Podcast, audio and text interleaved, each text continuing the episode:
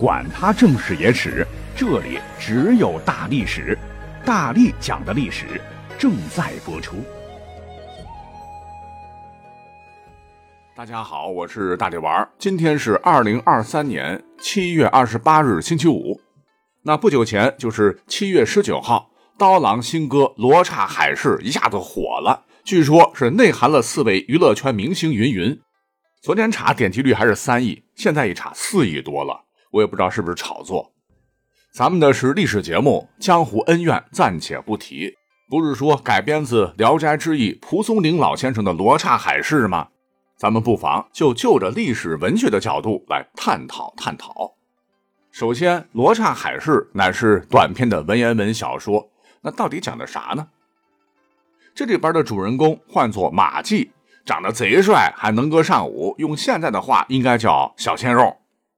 说有一回，马季跟着别人出海经商，结果被一阵大风卷走了，在海上漂泊了几天几夜，最终漂到了一个不知道哪里的大城市，唤作罗刹海。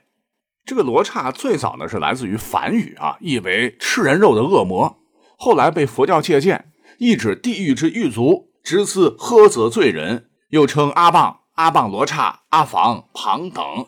其形状有多种，或牛头人首，或具有牛蹄，力气甚大，或为鹿头、羊头、兔头等。总之，长得不似正常人类。作者很明显就是借用罗刹来表示这个地方跟正常世界它不一样。哎，听起来真的很魔幻哈。说当地人看到马季后，不但不说他长得帅，反而说他是丑逼，丑的跟怪物一样，看一眼后悔半年。还十分担心马季长这么丑，肯定不是啥好人，或许还会吃人。马季一肚子苦水说不出，因为这里的人在他眼里同样也很丑啊，丑的五官都挪位了。马季看他们一眼也吃不下饭。换言之，这里的人以丑为美，完全是一个颠倒的世界。那众口铄金呐，长成这样被人指指点点，没办法，只得跑到一个山村的僻静处躲起来。谁晓得他误打误撞，哎，这村里的人长得似乎都正常，且对马季也没那么恐惧。一聊才知道，原来村里这些在他眼里看来长相正常的人，竟然全部是弃婴，而被抛弃的原因竟然是长得丑，丢了家族的脸。村里的人还告诉他，这里选拔官员，他不看成绩，而要看什么？看长相。像他们这种长得丑的，哪怕学富五车、德才兼备，也只能被家人抛弃，躲在山里头自生自灭。那听到这儿，马季就特别好奇啊，那那你们朝中的大官都长啥样啊？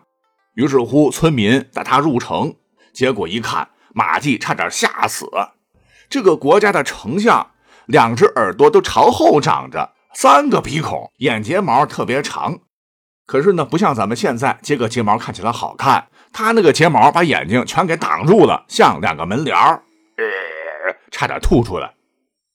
那么再说这个马季躲在暗处，本来偷看朝中官员，因太丑，竟然被人发现，再次引起轰动。马季本来想跑来着，但大家听闻啊，乃是中国来的贵客，负责外务的不敢怠慢，就把这事儿报告给了皇帝。皇帝听说遥远强大的中国有人来到自个这里，立马要召见。可又听说这个人长得奇丑无比，皇帝一哆嗦，又要退缩了。无奈马季只能将自个儿打扮成评书当中听的猛张飞的形象，脸上涂满锅灰，然后粘上络腮胡，又丑又粗鲁，想着能拉近跟当地居民的这个距离。没想到大家伙看罢，直竖大拇哥。帅哥呀！皇上得见也是惊为天人，这颜值逆天了。崇拜之余，就给马季高官厚禄啊，小马这日子过得特别的潇洒。可是时间长了，他发现不对劲儿啊，自个儿身边就没有朋友，好像旁边的人都孤立他。一问才知道，原来是很多人都晓得他之前长什么样，都知道他现在这副长相是假的。那为了安全，不被众人戳穿这个西洋镜，他向皇帝请了长假，把赚来的金银财宝分给了山里的可怜人。然后出海的途中，竟然遇到了龙宫中的官员和龙女结婚了，成就了一段奇缘。而蒲松龄当年写这篇《罗刹海市》，说的呢就是以丑为美、黑白颠倒的社会。那马季是误入了这个社会，为了得到高官厚禄，假意迎合，最终意识到了这样做不对，及时抽身的故事啊，还算比较圆满。不过，令蒲松龄老先生万没想到的是，三百六十多年后，他的这篇《罗刹海市》竟然在中国的互联网上莫名其妙的火大发了。那么，刀郎根据蒲松龄的《罗刹海市》所编辑的这个新歌，唱的到底是什么内容呢？掀起了如此轩然大波。咱们下面呢，就一同来讲讲这个歌词。你要认真去扒了的话，哈，你会觉得这个歌词写的还是蛮高的，哈，是包含了中医、古典文化，甚至还有哲学。你看，第一句是“罗刹国向东两万六千里，过七冲，越交海，三寸的黄泥地”。这里头就包含丰富的中医知识。所谓的七冲，一二三四五六七的七，冲过去的冲，指的就是人体消化道的七道关口，分别是嘴唇、牙齿、咽喉、胃部、肠道，最后是肛门。而焦海，焦虑的焦，海洋的海，指的就是人体的脏腑三焦。而所有吃下去的食物都要经过七冲焦海，才能变成废弃物排出来。也就是歌词中的黄泥。紧接着第二句，只为那有一条一丘河，河水流过沟沟营。乍听不晓得讲的啥，实际上这里头有两个历史悠久的成语，分别是一丘之貉和营营狗狗。一丘之貉就是彼此为同一山丘的貉，比喻彼此一样都是坏人，没有差别。蝇营狗苟就是苍蝇一样飞来飞去的逐食腐物，像狗那样苟且偷生，不知羞耻。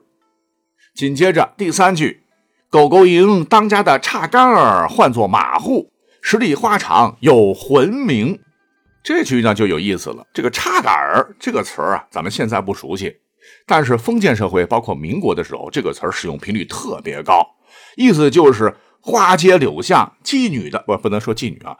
失足妇女的保护伞、老鸨、幕后老板什么的，你像是当年老舍先生创作的优秀小说《骆驼祥子》中，祥子喜欢的小福子就是被迫沦落风尘的女子，后来经受不住折磨，偷跑出去自杀了。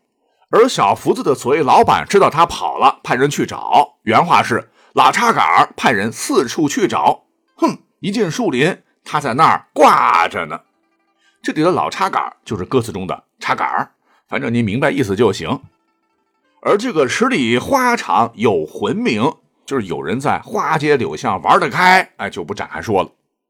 而歌词的下面一句是：“他两耳傍尖三孔鼻，未曾开言先转定。”这两耳傍尖三孔鼻，讲的就是刚才提到的罗刹海市那个大丞相哈，被当地人视为气死宋玉、羞死潘安的大帅哥。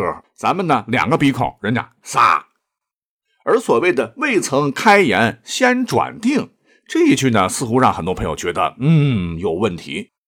前些年不是有一档火爆大江南北的选秀音乐节目吗？这个节目我不说，各位朋友应该都知道哈。反正当年我特别喜欢熬夜看他的直播哈，给我激动的。只是感觉后来是越办越不成了。那节目里头呢，是有四位导师背对着舞台。有歌手上台一唱，哎，不错啊，就喜欢谁，啪一下拍灯，然后转身。而更要命的就是后面几句，像每日蹲窝里把蛋来卧，老粉嘴多半辈儿以为自己是只鸡，那马户不知道它是一头驴，那幼鸟不知道它是一只鸡。您听，那什么什么，再联想到刚才提到的转定的导师。哎这不就是 diss 当年那四位老师的确凿证据吗？而继续下面这句，特别特别经典，什么勾栏从来扮高雅，自古公公好威名，是说大概越没有越在意。像勾栏瓦舍中的女子最爱把自己打扮成大家闺秀，而公公呢，无根男人，连胡须都长不了，最在意别人不把他当成男人。那这一句呢？有人听出了这个杀伤力比国骂强多了哈，还不带脏字。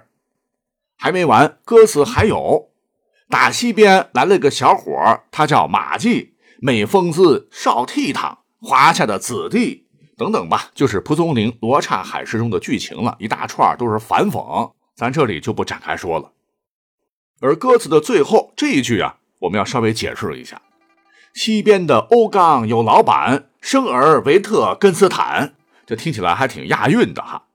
这个维根特斯坦，去查，还真不是杜撰的哈，乃是二十世纪全球最有影响力的哲学家之一。人们如果能从谎言中获得巨大利益的时候，就没有人说真话了，乃是他的名言。而他的老师就是大名鼎鼎的罗素。那网友说歌词包含哲学，可能就是因为这句话。那么除了罗素啊，有意思的是，罗维根斯坦。曾经和另一位历史名人有联系，这个人我们都认识，他就是大魔头希特勒。讲到这儿了，简单说一下哈，这个维特斯根坦与希特勒他是同班同学，两个人成绩都不好。如果说放到现在，估计连初中都考不上。但同样是落榜，平民和富豪的儿子那完全不一样。希特勒的父亲呢，他只是海关小职员，他还是他父亲第三次婚姻中的第三个孩子。那出生在这样的家庭，缺少爱的希特勒走出学校大门后，就只能靠自个儿了。但维特根斯坦他不一样，他的父亲乃是奥地利著名的钢铁工业企业家，外祖父是银行家，那投胎技术好啊。生在这样的家庭，落榜算个啥呀？咱家里有矿，混吃等死也能逍遥一辈子。好在这个维特斯根坦，他没有混吃等死。一直对自己的人生有看法、有追求，更重要的是，他豪横的父母支持他全部理想。他想成为工程师，家里把他送到英国维多利亚大学学习；他想学哲学，家人把他送到剑桥大学，也是在这里他成了罗素的学生。后来他又跑到偏远地区当小学老师，去修道院当园丁助手，以至于有人担心他的精神有问题。哎，这哪里是精神问题？这是强大财力可以让他一直做自己喜欢的事儿，哪怕是各种玩也没关系，玩够了回来继承家产就行了。所以呢，咱也不知道刀郎的新歌啊为什么要在结尾加上这么一个呃哲学家。对此，网上也看到有人瞎说哈，说是给某歌手当呃媳妇儿的国际某大腕的儿子叫这个，还有说他前女友的名字就叫维根斯坦。那我本人也非常喜欢他的歌和他的戏哈。总之这一点，我认为可能是网友过度猜想了。或许刀郎就是给歌曲最后打了这么一个免责。你看我这扯东扯西的，一会儿中医一会儿哲学的，别太当真。那尤为重要的是，刀郎是我特别喜欢的歌手哈。从2002年第一场雪一直到2023年，他的好多歌都是我手机里常听常存的。刀郎以他现在的人气、受欢迎的程度。大气粗犷的音乐风格，那相由心生，真的至于是含沙射影去追讨十几年前的债吗？